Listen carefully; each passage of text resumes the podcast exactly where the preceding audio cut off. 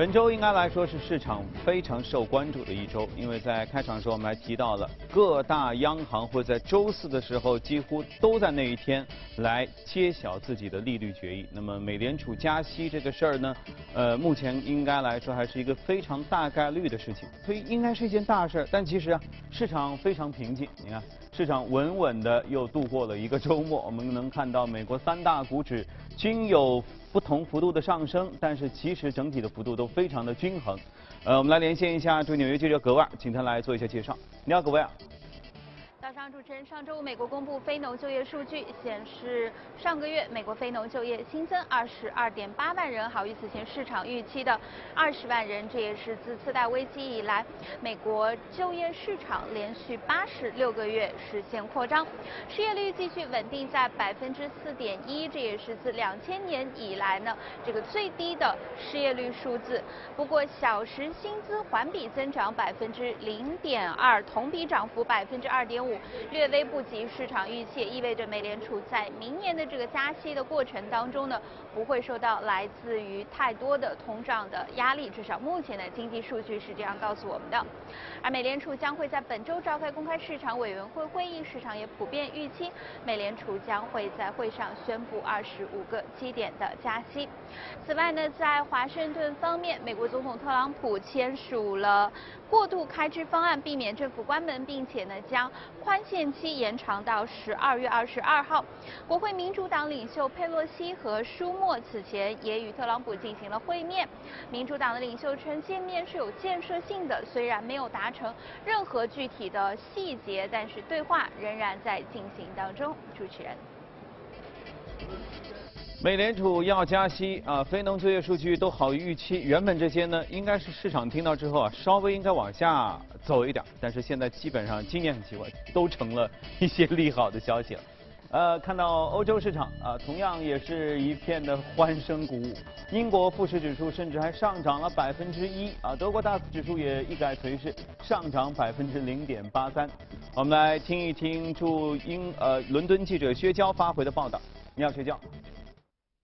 好的，主持人，上周五欧洲股市受到了英国脱欧谈判取得重要突破以及科技股反弹的推动，出现了明显的高开高走。此外，中国十一月份的进口数据超预期，并且实现了连续第九个月的上涨，也推高了欧洲矿业股的走势。截至收盘，欧洲斯托克六百指数上涨百分之零点七三，报三八九点二五，创十一月九日以来的收盘新高。上周累计上涨百分之一点三八，涨幅最大的德国 DAX 指数在高开百分之零点八后，盘中一度上涨约百分之一点五，周累计上涨百分之二点二七。一方面，脱欧谈判如期推进，令市场更有信心，在脱欧后，英国将与欧盟保持强大的贸易关系，这使得周五的银行股大幅上涨。欧洲斯托克六百银行业指数涨。幅达到了百分之二点七，创四个月来的最大单日涨幅。其中，德意志银行的股价上涨约百分之三点二，巴克莱上涨百分之三点三，法国兴业银行更是上涨约百分之四点二。周五，英镑对美元在消化了英国脱欧利好消息后，出现了持续的走低，跌幅扩大至百分之零点六，报一点三三五六。周五，有欧盟官员称，在2019年前完成英国与欧盟的自贸协定并不现实。而德国方面，周五社民党的一名高级官员对媒体表示，在经过了周四的党代会后，社民党内部投票同意下周开始与默克尔所领导的基民盟展开大联合政府的谈判。社民党领导人舒尔茨也在周五的晚些时候表示，预计本周会针对组建德国的大联合政府做出决定。这预示着欧洲最大经济体的政治僵局有望于近期解决。主持人，嗯，所以要不怎么说城里人套路多呢？你看英国之前说谈不拢，谈不拢，谈不拢，谈不拢，突然之间周末说，哎，咱们谈好了。呃，德国那边说谈不拢，谈不拢，谈不拢，突然之间说，哎，我们愿意谈一谈了。好吧，这个那你们就谈吧。本周除了美联储之外，其实上周还有非常吸引眼球的一个啊，应该来说是折腾市场当中最为活跃的一个小精灵。这个小精灵本来看上去规模不大，但是实在长得太大了。现在从一个小孩基本上已经长成一个大姑娘、一个大小伙了。他是谁呢？本周还会有，应该说今天啊就会有一件大事。今天我们就和嘉宾一起来聊一聊。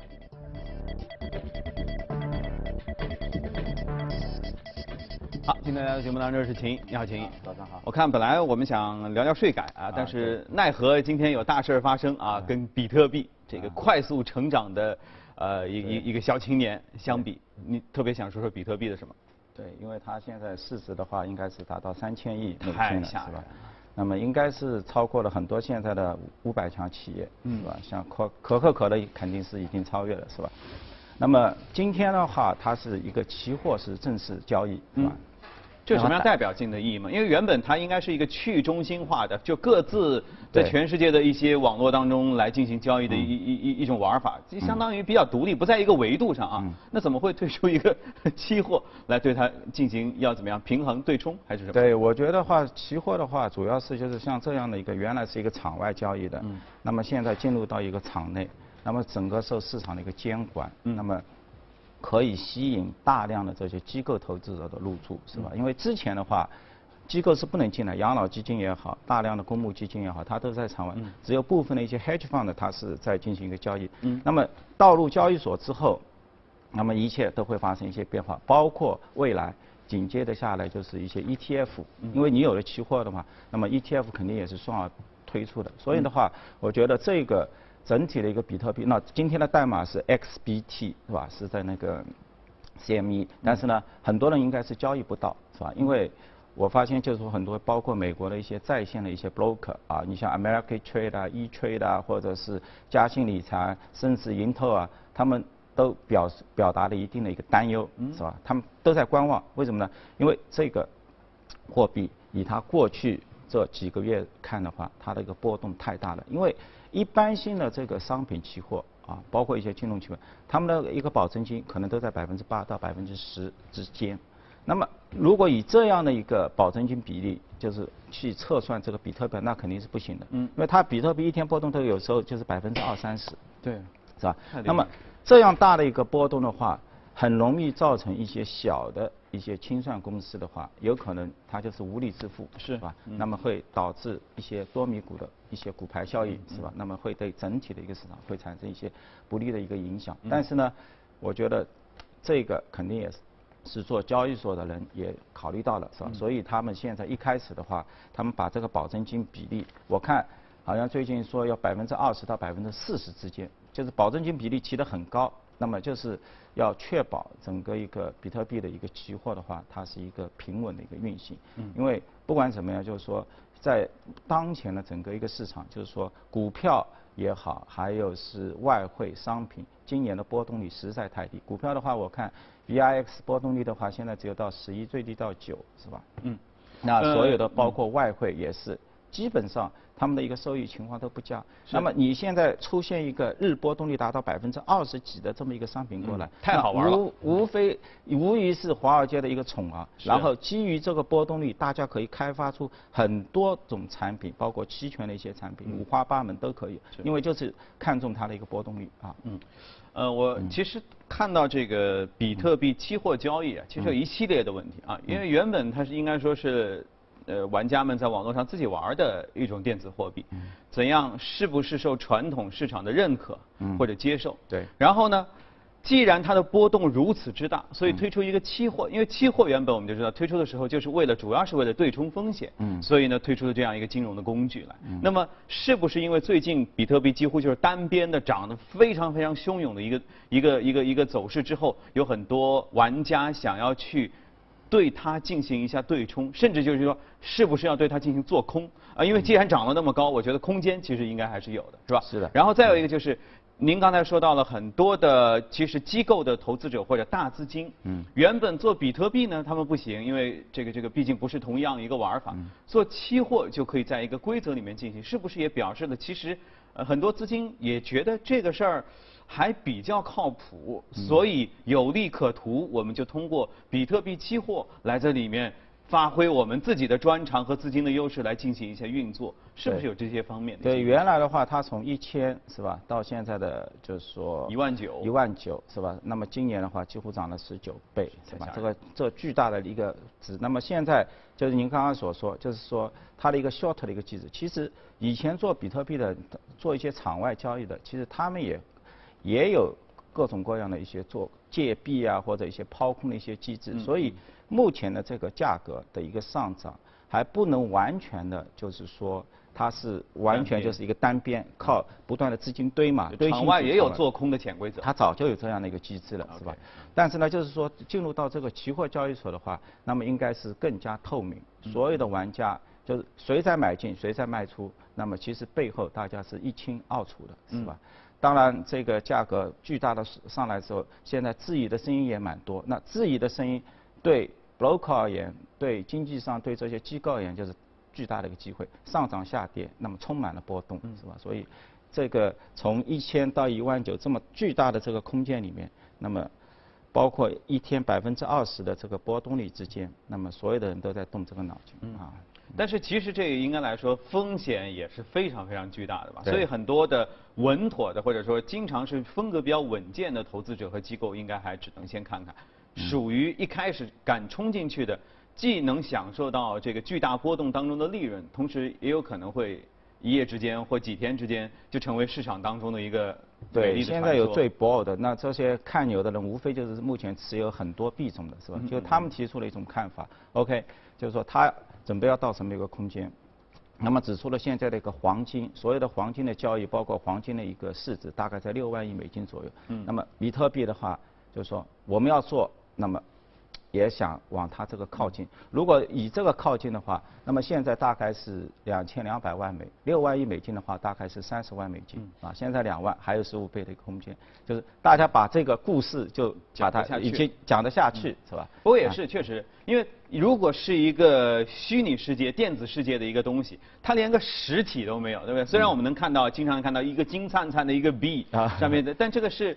我实在是为了做图图图画的时候才做出来的嘛，对不对？实际上没有这个东西，所以我相信这些人他确实得对标一个物质世界，就我们这个真实世界当中的一个，你说跟原油绑定也好，跟黄金绑定也好，一旦进行了对比。然后大家产生了一个心理的一个价格，对，那么彼此之间才能互相靠近。对，这是他讲故事。而且，哎，我看到消息啊，整个十一月芝加哥期权交易所的比特币的期货交易都是免费的啊，这大概也有一种促销的 一种意思在这儿。呃，芝加哥商品交易所推出的比特币期货时间呢是推迟到了十二月的十八号啊，同样日子也是非常的近。对，这是不是全世界的许多的机构的投资者都会关注的事？那都对，这是一个重大的一个事件，应该是。OK，好，那我们再说回呃，本来我们要说的税改啊，税改对哪些行业有影响？上周我们其实聊到了，对于科技类行业其实影响并不是太大，除了他们海外的那一大笔利润可能可以回来之外，其他那么最直接可能会利好的。我觉得就是说目前啊，我们来看几个落后，比如说。呃，就是说制药型行业是吧？因为周五的话，我看整个制药板块涨幅都蛮大的，对吧？百分之一点五到百分之二之间。其实整体一个医疗健康，去年在美国的话，应该是上涨百分之二十，应该是超过指数了。但是里面的分行业，就是一万亿美金的一个制药行业，它涨幅只有百分之十。其实它是弱于整个一个标普五百指数的一个走势。那么除了制药，还有什么行业是研发行业吗？嗯，这它里面有医疗设备。啊，有医疗器械，OK，啊，这些包括健康护理的一些设备，医疗器械去年涨，今年至今的话有百分之三十，它是高于整个一个就是标普的这，就是制药传统的这些大型的涨得多，吃药的涨得少。对，吃药吃药的，那么像目前的话几家大的几乎都是上是。千亿美金市值的，你像 FV 啊，像那个李来，像那个默克、辉瑞，那么这些公司，你看他们税改之后，应该对它是有利的，因为它目前的一个税率基本上都在百分之二十一到百分之二十四之间，那么是高于现在的一个百分之二十的，所以说是有点受益的。然后呢，我们可能还要去做一个区分，就是说你看一下它在来自于美国本土的收入跟。跟它的海外收入，海外收入包括它的一个利润的一个比值，嗯，那么我们也可以去做一些区分，是吧？一般来说，就是美国本土收入高的，如果利润值比较偏小的，那么可能在这一波里面，它会受到一些负面的一些影响，嗯。那么第二个的话，我觉得行业里面可能就是国防，是吧？国防因为。去年都很好，我们国内的话，军工股其实也跃跃欲试，是吧？去年美股的这些国防股的话，我看平均涨了百分之三十，六千多亿美金的一个市值，整个一个市值啊增加了接近人民币有一万亿啊。那么我相信这个的话，其实跟它税改也有不能说直接的在税率上，因为这些军工股的它应该是很稳定，是吧？啊，就是啊啊，P E 就是在二十二十倍左右的是吧？那主要还是因为它有可能是降低部分的，就是说支出，那么导致它在呃，像那个飞机也好，导弹系统好，它的一个设备的一个啊，就是采购，政府会增加。所以呢，你最终看到像洛克希德马丁也好，包括像雷神，到两个都是做导弹，一个是做 F 三五的，是吧？对。一个做到导弹的，那么他们的一个表现就相对来说就比较。再加上最近。这个特朗普一承认以色列首都对这个事儿，这下又又那边又乱了啊。对，包括一些保险行业，其实今年美国的保险行业，我们中国很好，是吧？你像平安也好，那么表现非常好。嗯。但是美美股的话，表就是保险股的话，今年涨幅一般，只有百分之十，是吧？其实它也是第，金融股是十五，它保险里面的这个子行业，那么其实。它应该也是税税改的受益者，因为他们的税率都普遍来说已经是超过百分之二十以上。但是呢，我们也要注意它的一个小部分的一个负面，就是说你你的每股的收益你是增加了，但是大家投资者也还要关关关心它的一个就是说盈利的一个质量，嗯，因为它里面税改所带来的很多的一个税务上的一个支出，它是延后的。那么延后的意思的话，就是说你以前就是说，你可以把这个记录到你的收入当中，你去计提掉，那么你的 earning 你会压的比较低，这个税以后交。现在不行，你把这个支出延后的时候，你会把你当期的利润会抬高，相当于你的现金的一个税收的一个支付，你是大大的提高。那么同样一块钱的一个收益，你的自由现金流其实是下降的。那么投资者可能会问。那么是否意味着你未来的这个股票的一个回购会有所影响？所以像这样的一个因素，实际上市场也很聪明，它也把这样的因素考虑在今年的这个保险股的一个股价预期当中。但是我觉得就是说，对投资而言的话，就是说这个保险行业，因为只要它是刨出，然后的话就是说它在那个每股收益它能够递增，它是受益的。那在明年的时候，一八年的时候都可以去积极考虑，因为。现金流自由现金流下来了，企业的回购它可以通过其他一些增加一些负债的一些方式去完成，是吧？嗯。但是可以肯定的是，这些影响还没有完全显现，或者说这些呃好的影响哈。对。呃，随着税改慢慢的推进，包括两院谈好了自己的共同的版本之后，也许市场还会有一些反应。来，接着我们看一下隔夜美股的具体表现，关注一下异动美股榜。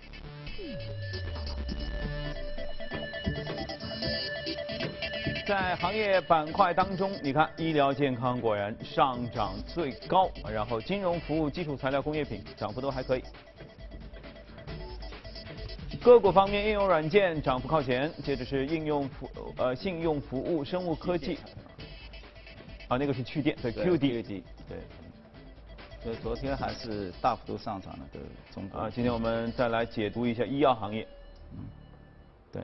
嗯，Denario 的话，其实它是一家新的，就是今年应该二零一七年的话，我看一下美股的 IPO 大概在一百五十六家，到截止到目前，到年底的话应该有一百六十，应该比二零一六年的话，应该是一七年比一六年的话应该增长了五十，还是不错的。Denario 的话，这一家应该是今年上市了最大的一家这个临以临床前的一个研发企业，是吧？应该市值的话，我看应该达到十九亿美金了，是吧？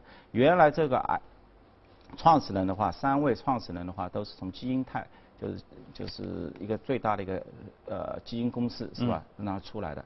然后呢，之前在 IPO 之前的话，也获得了三点五亿美金的一个风投，应该是相当不错的，是吧？那么研发的对象针对的对象嘛，阿尔茨海默症，包括帕金森是吧？包括 AKS 啊 ALS，就是说。我们那个霍金的那个肌肉萎缩症的，就是治疗这个三个领域，因为这三个领域呢，目前应该是全世界最热的、最热门的一个行业，但风险也很大。你看到截止到目前，五十多家，最终只有一家是有药的，其他的其他四十几家研制出来，基本上都在研临床前，是吧？那么对公司而言，它就是说有什么好处是吧？就是说目前这家上市公司它有什么一个优势是吧？我看到它就是说，它就把自己定位成我是做基因精准方面的这个研发，就是说要一跟其他人有所突破，找了个角度不一样。对，找了个角度。你看，比如说我关注 REP 是吧？这个这一个就是基酶，我看了一下也也很有意思的。这一个是我们中国的一个复旦大学的，就是出去的袁军一。E 就一个教授他发明的是吧？然后现在也是在哈佛大学，嗯，终身教授，而且是今年第一个拿到美国科学院院士的一个女性，哦，是吧？那么她从这个方面呢，就我因为我们知道，像那个阿尔兹海默症的话，目前的话，整整体像美国的话有将近五百万，那么未来的话可能到一千万，这这是一个很很麻烦的一个病，然后的话治疗费用相当高，就目前的话已经是两千七百亿美金，就是每年的这个就是做在上面的一个治疗的一个费用已经产生了。像帕金森的话，嗯，也是很可怕。美国目前是一百万的一个患者，那么每年的话是增加六万个，是吧？但我昨天我也因为要做节目，我看了一下，在这个领两个领域，日本公司走得相当前面，就是说在全全球而言，但它还不是，比如说你像地能跟那个富士通两家，一一个是做胶片的。一个是做那个化纤的，地能化学嘛，也是做那个化纤的。嗯。他们都收购了一些三期，你像像阿尔兹海默症的一三期的一些药，像地能的话已经进入到三期了。那么一下子就要花三亿美金，是吧？做这个研发，包括帕金森，帕金森的话是住友跟那个田边三菱。嗯。那么两家公司的话，基本上都花了，一个是花了六亿，一个花了十亿美金，都早就布局好了。布局好了，嗯。收购了做一些三期临床的一些，嗯，就是说。新药的一些开发公司，所以呢，我看一下目前他们收购的三期的话，大概在六点五万到六点五亿到十二亿美金的一个市值。今天上来一个 Denario 的话，它还只是一个临床前，还只是一个一期，是吧？那么市值已经到十九亿了，说明市场对它的一个就是说就是说技术前景还是有有一定的看法，因为它里面很重要的就是一个它跟那个。呃，欧洲另外一家公司，他们开发了一个 BBB 一个平台，什么 BBB？看，问我们知道，大脑为什么难治疗？因为这个药啊根本就进不去，它有一个血血脑的一个 barrier，就是一个一个一个屏障在那里，就是药物就是无法证明。那么它就是在这个领域的话有所突破，这也是为什么目前的它能够上市，然后的话大量的。就是说，风投也愿意给他钱的一个最主要的一个原因，是吧？我觉得关于医药股，其实真的大家可以通过市场，通过我们节目多注关注啊，尤其是这些呃疾病啊，如果在在治疗方面有突破的话，其实对整个人类来说都是一个很好。好，欢迎回来，这里是正在直播的从华尔街到陆家嘴，现在是北京时间的早上七点四十四分，我们一起来了解一组最新的欧美公司方面的资讯。马斯克近日在举行的神经信息处理系统大会的特斯拉私人派对上宣布，特斯拉正在制造 AI 芯片，而且可能是全世界最好的。马斯克同时还发送 Twitter 预测，特斯拉首辆全自动无人驾驶汽车将于两年之后实现。目前特斯拉的辅助驾驶系统的硬件系统呢，主要基于英伟达的显卡 GPU。一旦拥有自主研发芯片的能力，特斯拉将能够减少对于英伟达的依赖。消息称，奔驰十一月在全球市场的交付量达到十九点五六万辆，创下连续第五十七个月的新高。今年的前十一个月，奔驰累计销量达到两百零九点五八万辆，其中中国市场的交付量出现明显的增长。十一月份，奔驰在中国市场一共售出五点零八万辆车，涨幅达到百分之二十二点二，而一到十一月份的累计销量则达到五十三点九三万辆，与去年同期相比增长百分之二十七点三。全食超市的一家主要的供应商 UNFI 呢，由于本季度创纪录的销量和出人意料的需求激增，重新修订了全年的营收预期。这表明亚马逊对于全食超市的收购正在帮助全食超市的营收增加。那具体来看呢，本季度 UNFI 创下了二十四亿美元的季度的营收，并且呢将全年的营收范围上调到九十八点四亿美元到一百亿美元之间。而上个月全食超市也披露其营收同比增长了百分之四点四，为二零一四年第三季度以来的最高增幅。另外有消息指出，苹果计划收购一家名为 Shazam 的公司。这家公司呢是智能手机上听歌识曲应用的先行者。据悉，苹果最早可能会在今天宣布这项交易，但是包括交易价格在内的具体财务条款则尚未可知。该交易将会令苹果获得 Shazam 的音乐、电视和电影的识别技术，并可以获得能与其自身产品轻松整合到一起的一系列新的功能。另外，消息人士透露呢。地瓦制药正在考虑裁减最多一万名的员工，并且计划在未来两年的时间里削减十五亿美元到二十亿美元的支出，其中略少于一半的支出削减措施跟研发支出有关。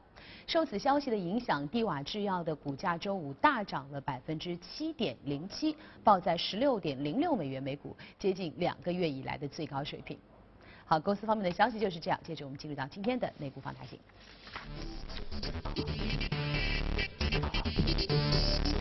所以从刚才的消息，你看制药公司同样是制药哈，有一些有新药的时候股价蹭蹭蹭往上走，有些你看不行了，裁员一万人。对，说那这些可能都是做仿药的，是吧？那么这个。到一定程度价格下跌的话，那你必须要进行裁员、进行成本的一些就所处的整个行业当中，它的这个上游、中游、下游位置不同啊，整个面临的风险也都不一样。对。好，今天我们的放大镜具体要说到的是哪一家？对，这是一家机器数据公司。对，Splunk 应该也是，呃，一三年上市是吧？那到今年的话，就上市的时候三十亿美金的市值，那到现在的话接近一百二十亿，翻了四倍，还是相当不错的，是吧？因为包括我看周周六的时候，我们那个主席也谈到一个大数据，是吧？因为他是做机器数据的，是吧？应该是在美国非常创新的一家企业。你看他从一三年收入两个亿，现在到现在十二亿，是吧？就几乎是增长了。就是一个六倍的一个空间，市值是翻了四倍，是吧？说明它的潜力很大。因为我们知道，现在大量的这些数据都是过去四年产生的，就是全世界，你你说这个数据都是四年以前的，之前都可以忽略不计，就这个四年产生了全世界百分之九十多的一个数据。那么你如何去挖掘它？如何你去分析它？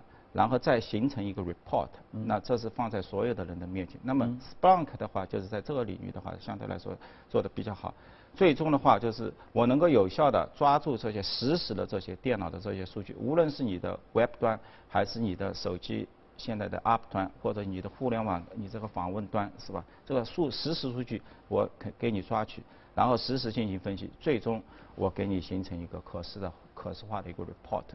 放到里面，安全的，就是所谓的一个安全日志，是吧？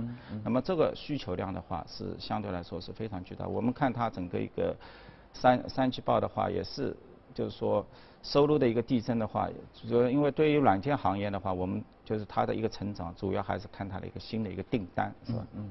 收入重要，但是订单也很重要。那么订单的话，它的一个增长在三十二，那么三十八，那也好于二季度的一个三十二，就是一个。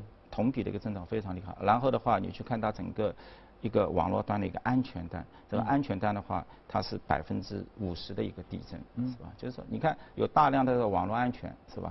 那么它又是做安全日志的，是吧？那包括它的一个 cloud 云端，云端的话收入增长在百分之六十，是吧？所以应该是一家成长非常就是快的企业。当然的话，我们也看到这家企业的话是到一八年，就是说。明年起开始正式的会出现会计报表的一个利润，是吧？所以这个科技公司也是，就之前的话，它是没有盈利的，但是呃没有盈利的话，我们又要跟它剖析一下，就是其实它的毛利率还是很高的，百分之八十，但是它的研发花的很多，它在就是销售研发。领域，它的一个股权的一个摊销占到收入比的要接近百分之三十五，嗯，是吧？这是一个非常高的，那这也代表了一定的一个门槛，就是说，很多人可以做，但是你烧得起钱嘛，他就可以烧，是吧？因为他资本上给了他一定的一个估值跟溢价，是吧？那么烧了四年之后，到一八年开始，今年的话应该是出现八千五百万美金了，包括这已经是摊销计提以后的。这个利润值了，啊，明年的话一点一亿美金是吧？应该是相对来说已经进入到一个正循环。苦日子也要出头了。对，所以呢，我们就是说在看这种企业的时候，也就是说，建议投资者的话，就是有时候也不能够直接去看它。OK，这个 EPS，因为对于科技性行业，尤其是高精端的话，他要请他要请好的人，那他一定会在股权摊股权摊销这个上面的话划入重点。我们最关注的就是要关注它的一个营收的一个增长，这个这一块，如果它营收都没有增长，那这个公司肯定是废掉了，是吧？那你像现在看到 Splunk，它一六年到现在一九年，它的复利回报就是百分之三二十九，那么你去看整个软件行业，包括 CRM、Salesforce，你去把它拉开来，是吧？那你看到他们的增长大概是百分之十五，所以它是两，几乎是一点五倍，嗯，与整个一个软件行业的一个增速，那么是一个相对来说比较优质的。优质的一个成长股，嗯，所以觉得在整个。就是大数据时代的话，像这类公司的话，应该还是有。所以这是你选择今天我们要讲它的一个逻辑，对不对？就是它能跑赢同行，跑虽然呃目前不盈利，你看到的就看当下不挣钱，但实际上依然是一支非常优质的公司，因为到明年的时候就会扭亏为盈。对营收的一个增长，当然它也会有一些风险，就是说还是一个获取客户，是吧？我们看到在季度的时候，它在获客量方面。就是说四百多个就是新增这个用户稍微有点下跌，所以还还是要观察一下。就是说它所处的行业非常好，然后呢它提供的一个服务也非常特殊，但是呢就是在 sales 这个领域的话还是要做加强，因为看到一定的这个放缓的一些迹象。它还会有别的竞争对手吗？呃，应该也会有，是吧？你像其他的微软，他们也都在做，只是说它只是做一个。它相对来说，它是做独立的独立的啊，独立的一家，就是做这个数据挖掘的一家公司啊。所以也存在一种可能性，就有一天大到一定程度，会有一个大鳄突然间走到他面前说：“同学别玩了，跟我跟我走吧。”对，因为很有可能，因为你像你针对了像微软的话，都是五千亿级别的，它就是一个一百亿级别的，是吧？它可能在一个细分里做到一定程度，别人就把它收掉了，是吧？因为百亿软件公司，按目前而言的话，还是比较袖珍的，比较袖珍啊，比较袖珍。对，所以资本市场的故事啊就是这样啊，大家一且看且珍惜。好了，这里是正在直播的财经早班车，接下来时间。我们再交给刘烨，关注一下大宗商品等等方面的一些信息。来，刘烨。好的，谢谢阳光，也谢谢秦毅。那接下来呢，我们来关注一下原油、黄金以及汇率市场的最新表现。纽约的油价八号出现上涨，二零一八年一月交货的纽约轻质原油期货价格上涨零点六七美元，收于每桶五十七点三六美元。二零一八年二月交货的伦敦布伦特原油期货价格上涨一点二美元，收于每桶六十三点四美元。纽约商品交易所黄金期货市场交投最活跃的2018年2月黄金期价，八号比前一个交易日下跌4.7美元，收于每盎司1248.4美元。2018年3月交割的白银期货价格上涨0.021美元，收于每盎司15.823美元。2018年1月交割的白金期货价格下跌10.8美元，收于每盎司883.7美元。美元对多数的主要货币汇率八号上涨，截止到纽约汇市的尾市，一欧元兑换一点一七六八美元，一英镑兑换一点三三九九美元，一澳元兑换零点七五零三美元，一美元兑换一百一十三点五三日元。好，这里是正在直播的财经早班车，隔夜欧美和大宗商品市场的相关内容就先关注到这里，